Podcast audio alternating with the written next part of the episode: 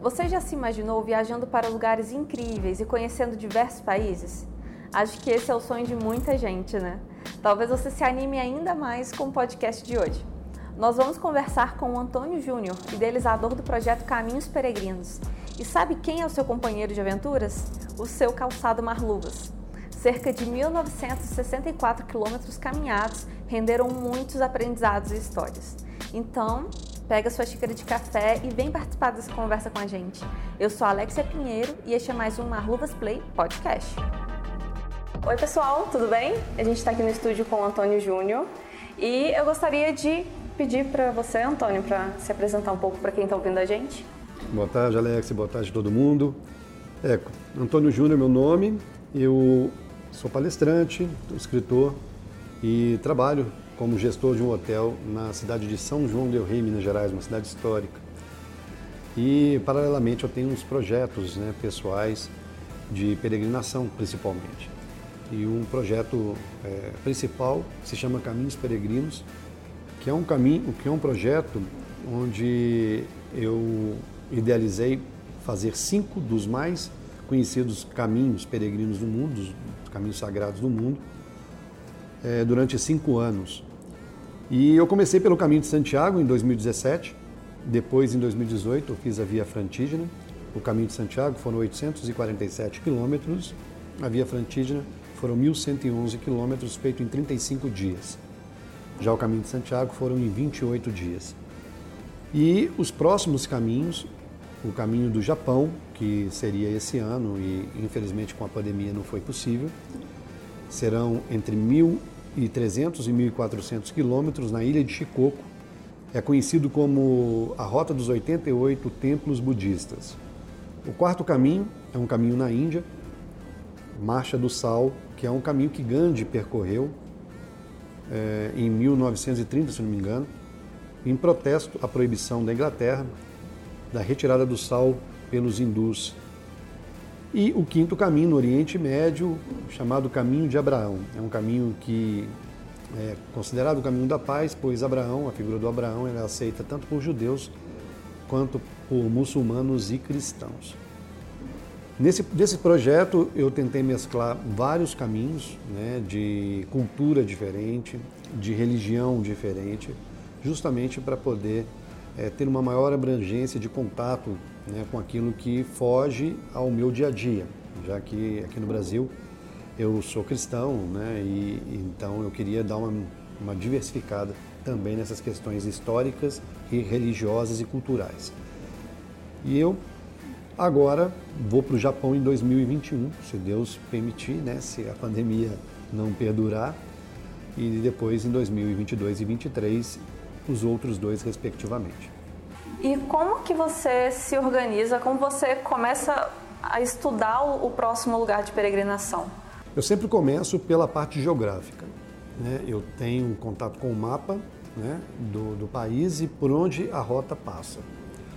Então eu já sei que eu tenho que é, lidar com aquele trecho do país onde eu vou estar passando. Então, por exemplo, o próximo agora que é o Japão, é uma ilha, eu vou dar a volta nessa ilha. Ela é diferente dos outros dois primeiros, onde eu tinha um ponto de saída, um ponto de chegada. No caminho de Santiago eu saí na cidade de Saint-Jean-Pied-de-Port, na França, e cheguei em Santiago de Compostela. No, na Itália eu saí de Saint-Rémy, que é na divisa com a Suíça ali, e cheguei no Vaticano. É, no Japão, o ponto que eu saio é o ponto que eu chego. Eu, eu, dou a volta total na ilha. Então eu me preocupo com essa ilha, que é a ilha de Shikoku, onde tem quatro prefeituras, vamos dizer assim, como se fossem quatro estados. E aí eu vou vendo quais são é, as distâncias e onde eu tenho estrutura para poder ficar parado, ou seja, para poder dormir. E aí eu vou ajustando junto com a quilometragem que eu tenho que caminhar. Então eu ajusto o que eu tenho, o que eu posso caminhar em termos de condições físicas que eu tenho, cada um tem uma, eu já conheço as minhas condições, e ajusto o que eu posso caminhar dentro dessas estruturas de alojamento, né, onde eu posso dormir e passar a noite. Também tenho que levar em consideração a altimetria, porque não adianta eu pensar que, por exemplo, caminho 35 quilômetros ou 40 ou mais de 40, como algumas vezes eu caminhei e não pretendo mais, mas tem uma altimetria muito desfavorável. E aí eu fico muito, fica muito é, danificada a, a, peregrinação por conta dessa, dessa diferença altimétrica. Então eu tenho que ajustar quilometragem, altimetria, pontos de parada. É, o primeiro, é a primeira coisa. Segundo, o que, que eu vou estar vendo nesse local? A cultura, o que, que por exemplo, o caminho do Japão serão 88 templos budistas. O que, que esses templos representam? Quais são as figuras né, é, do budismo para o japonês, do zen budista? Então tenho que começar a ter é, contato com isso. Quais são as curiosidades do local? Quais são, qual que é a história que né, está é, fazendo parte ali daqueles templos? Por que, que eles estão naquele local? Então, assim, estão, então uma, uma quantidade de informação muito grande. Então, quanto mais cedo você se planeja, mais você consegue é, usufruir daquele período que você está passando ali.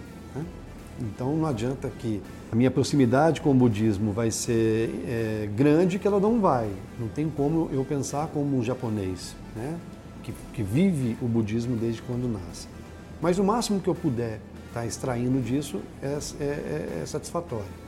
Não tem como eu saber tudo das, da história, do, do, né, do, dos locais, da cultura local.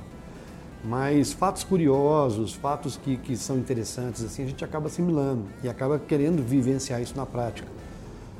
E no local que você está, às vezes você é, assimilar aquela lenda que você leu antes naquele local que você está. Então isso é muito bacana porque é, a gente se sente né, um pouco mais conhecedor das coisas. E nada melhor do que estar em loco para poder vivenciar isso e não somente é, vendo isso em livros ou, ou, vídeos né, que contam as, com as histórias. A gente faz a nossa própria história. A parte física também, você precisa estar muito bem preparado, né? E como você se prepara para isso? Olha, as pessoas perguntam para mim, olha, você faz uma peregrinação, então você é um atleta, eu não conseguiria fazer.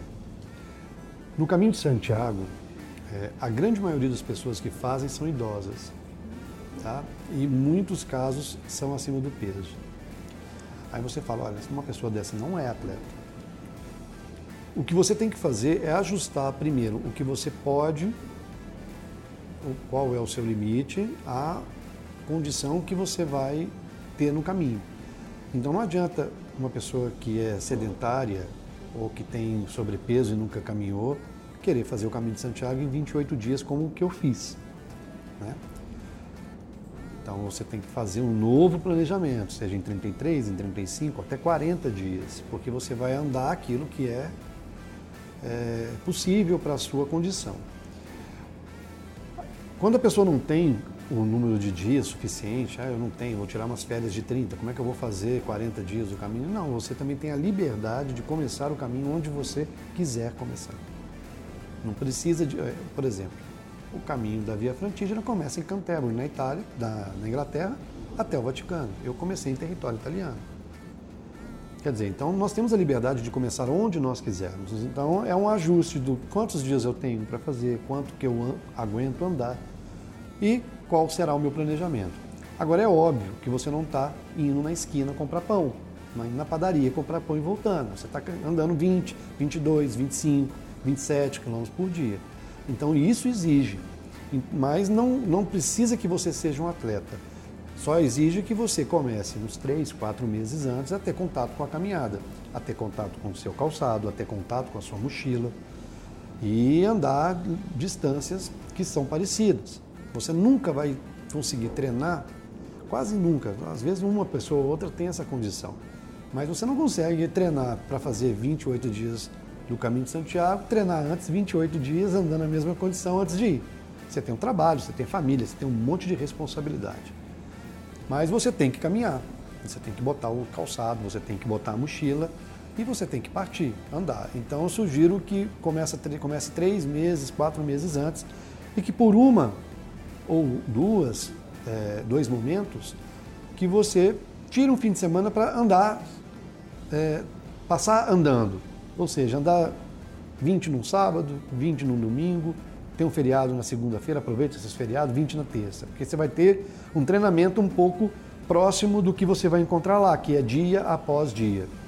Né? É caminhar o segundo dia tendo caminhado o, o primeiro, caminhar o terceiro dia tendo caminhado o segundo e o primeiro. Que existe aí um acúmulo de desgaste, uma, um, um, um cansaço acumulado. Então, mas você não precisa é, ter um treinamento intenso para isso, a não ser que você queira fazer em 25 dias, em 20 dias, e você tem que andar distâncias é, grandes e, e, e é o, o, o desgaste que você vai encontrar é gigantesco também. Você comentou do equipamento, né, como se acostumar com calçado, e a via frantídina você fez com marluvas, né? Eu gostaria que você falasse um pouco sobre a sua experiência com calçado marluvas. Então, eu tive problemas no, na minha primeira peregrinação no Caminho de Santiago por causa do calçado. Tá? E eu cheguei é, bem motivado a encontrar a, a, uma, uma, a melhor alternativa para mim. Então já tinha contato com, com, a, com a marca Marluvas diante de depoimentos de conhecidos que são do meio do trekking. Então, assim, eu procurei a Marluz, a gente se tornou parceira lá já para poder concretizar o Caminho de Santiago, o, o livro, né, finalizar esse projeto. E, e, e, eu comecei a usar o calçado. E eu fui para a Via Frantígena, onde eu dei mais de 1 milhão e 800 passos com o calçado. Então é um teste bem rigoroso para a bota. Em todos os aspectos, ela me impressionou. Ela tem uma aderência muito boa ao terreno, independente do terreno. Ela, tem, ela, ela abraça o tornozelo de uma forma muito eficiente.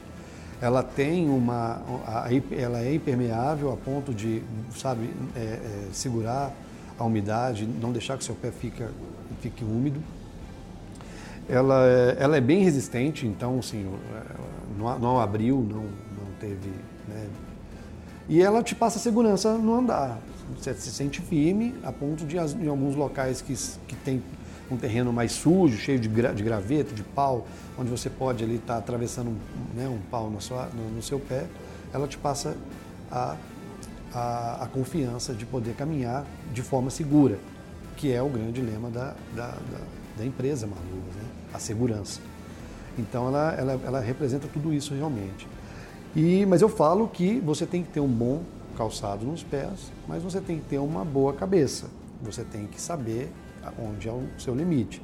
Você tem que saber como executar né, uma caminhada de longa distância, porque senão, se você não for prudente, aí é, a sua, a sua irresponsabilidade não faz com que nenhum equipamento de segurança ela, ela passe a te proteger. Né?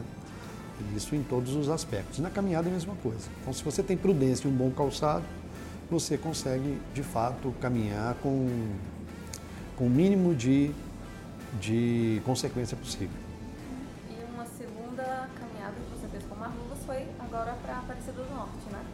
Sim, eu sempre faço, depois que nós nos tornamos parceiros, eu faço trilhas, então assim, estou sempre em contato com o calçado, porque, mas são trilhas curtas, né? Eu agora, recentemente, fiz o um projeto chamado Entre Casas, que eu saí da porta da minha casa e fui à porta da Basílica de Nossa Senhora Aparecida, em São Paulo. Foram mais de 300 quilômetros é, e esse caminho, ele, ele, ele passa pelo CRER, que é o Caminho Religioso Estrada Real. Né? Então, é um caminho de muita montanha, de altimetria muito puxada, então são muitas cidades que são com distâncias longas e é um caminho que exige bastante. Não é um caminho que eu aconselho ser um caminho de entrada para quem está começando na peregrinação. E com a Malumos, de novo, nós fomos, tive um problema com o cachorro no primeiro dia, acabei tendo uma, uma lesão na virilha e no ombro, por fugir do cachorro, mas assim, acaba que depois disso a gente entra numa caminhada um pouco desequilibrada, porque a sua passada não é mais do mesmo jeito que é, mas mesmo assim as coisas fluíram, tive um pouco de insolação por conta do sol, estava muito quente, passamos dias muito quentes por aqui na região. Mas em termos do calçado também foi um teste totalmente aprovado. Então assim, é, é uma bota que faz total diferença aí na minha caminhada. Beleza. E eu queria saber se você tem mais alguma coisa que acha interessante compartilhar com o pessoal do podcast. Ah, eu, a, a, peregrinação me traz muitas histórias, né? me faz viver muitas histórias, então é, nos livros mesmo, eu conto várias delas. Eu, a gente muda realmente quando está peregrinando. Vou só contar uma história que eu acho que é legal é, para o ouvinte. Eu, quando fui fazer o Caminhada da Via Frantígena, a, a, a, adversidade do trajeto era muito maior, muito mais difícil do que o do caminho de Santiago. E aí eu comecei é, na, na, região do Vale da Osta, que é na divisa com a Suíça, é onde tem o, Mont Blanc, aquele, aquela cadeia de, de, de montanhas com neve, né, que é muito famoso, já todo mundo aí que conhece. E, e era no sentido de descer, eu, eu saí de uma altimetria alta para uma altimetria baixa, altitude baixa, desculpa, e foi muito difícil ali começar já com a grande exigência do trajeto. E quando eu cheguei no sétimo dia, eu já estava muito cansado, estava muito debilitado já fisicamente.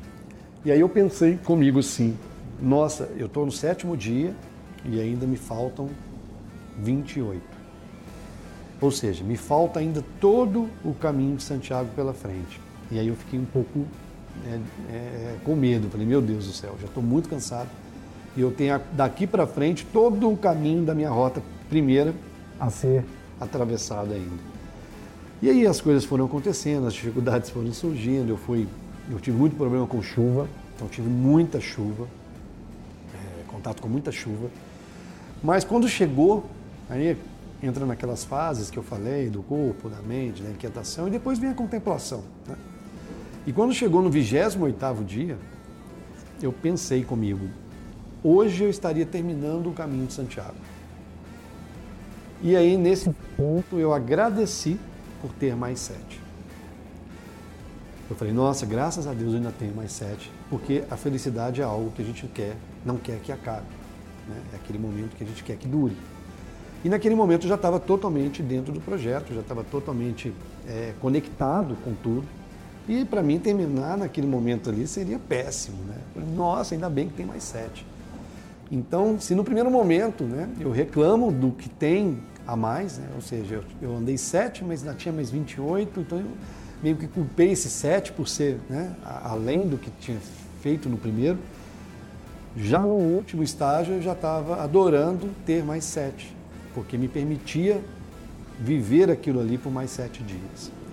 Então, assim, é, é total prova de que a gente realmente se transforma, mesmo que em 30, 35, 40 dias, que é o tempo, de, geralmente, é, de jornada dos, das minhas caminhadas. Né? Então, assim, é, é, um processo que acontece. E, nessa mesma, e, na, e dessa mesma maneira, eu também vivenciei uma, uma outra história que mostra, né, de fato, como a gente se transforma. Já foi no caminho de Santiago. Eu tinha perdido o meu material fotográfico dos três primeiros dias, o cartão de, de memória. Então estava muito é, preocupado com isso, como é que eu ia executar o projeto. E eu fiquei pensando como que eu ia resolver esse problema. Então pensei, sabe de uma coisa? Eu teria seis dias em Barcelona. Eu elimino três, quatro dias de Barcelona, fico só dois antes de ir embora porque eu fui para Barcelona. E eu volto lá do, de Santiago de Compostela, eu volto lá no início e faço uns registros fotográficos, umas filmagens daquilo que eu perdi. E uso esses três dias para fazer isso. Então eu estabeleci a minha sede, a minha sede, que seria na cidade de, de Puente la Reina, onde eu tinha ficado hospedado da primeira vez, no albergue que eu tinha ficado hospedado quando eu passei. E marquei lá. Então voltei, contratei uma van, fiz o que devia ser feito tal, e eu fui para o albergue. E eu tenho essa passagem no meu livro que se chama Máquina do Tempo. Eu literalmente me senti saindo do 29 dia de peregrinação, que é o, o, o dia seguinte a minha, minha, o meu término, né, que foi no dia 28, e voltei para o quarto dia. Porque eu cheguei lá e todos os peregrinos que estavam chegando ali estavam numa velocidade absurda falando alto, reclamando disso ou daquilo, querendo sair para comprar bebida, sair para comprar cerveja, vinho, é, falando, e, e assim, era uma velocidade que eu não estava compatível com aquilo. Eu tinha vivido uma outra, uma outra, uma outra experiência durante toda a peregrinação e eu estava noutra vibe. Mas, da mesma maneira, eu entendi que quando eu estava passando ali no quarto dia, eu devia estar na mesma euforia, no mesmo, no mesmo clima. Porque eu lembro da gente saindo, era aniversário de um belga, Fomos no supermercado, compramos bebida, compramos negócio, voltamos para comemorar com ele. Então eu pensei, cara, não é as pessoas, não são as pessoas, né? mas sim eu. Eu é que saí de um, de um dia, que é o término, pós-término, e voltei para um quarto dia. Então parece que a máquina do tempo me trouxe é, uma realidade que eu vivi, mas para aquele momento estava estranhíssimo para mim. Então tudo reverberava de uma forma diferente. A forma como eles falavam, a velocidade, a altura, o volume de voz. Então ali eu percebi também que houve uma transformação né, do início para o final. É óbvio que essa transformação ela não perdura, porque nós voltamos para a nossa realidade. Temos contato com nossos problemas, com os boletos que temos que pagar, com a nossa vida, com as dificuldades, os problemas e tal. É, então, mas a gente aprende um pouco e a gente caminha um pouco para uma melhor, para um, um melhor comportamento. Né? A gente não, não, não, vive essa paz de espírito porque a gente volta para uma realidade, a gente sai né, da, da realidade do caminho e vai para a nossa realidade de vida, de fato. Mas é lógico que muita coisa do que se viveu no caminho e essa transformação e essa evolução pessoal, ela permanece. Né? Então, por isso que é um processo longo, é um processo que eu vou morrer me descobrindo, que eu vou morrer me transformando. Né? E a santidade são poucos, é Cristo, é Buda, é um, é um ou outro que atinge. No caso nosso, meros mortais, é transformar dia a dia até o último dia de nossas vidas. Por isso que é um processo longo. Mas essas, no meu caso, no meu entendimento, a peregrinação faz parte desse processo e me ajuda muito nessa busca por me conhecer melhor. E é interessante porque a gente, a nossa vida é uma peregrinação, né? Também. Em diversas religiões a gente nasce, a gente morre e isso é um, uma peregrinação. A gente está em um lugar que é diferente do, de onde a gente veio, né? Exatamente. A, a, a peregrinação é a analogia da vida. Não, não, não, tem outra mais que cabe com mais perfeição. o que você vive numa peregrinação, você tem a mochila, a sua casa é a sua mochila, os seus bens devem estar na sua mochila.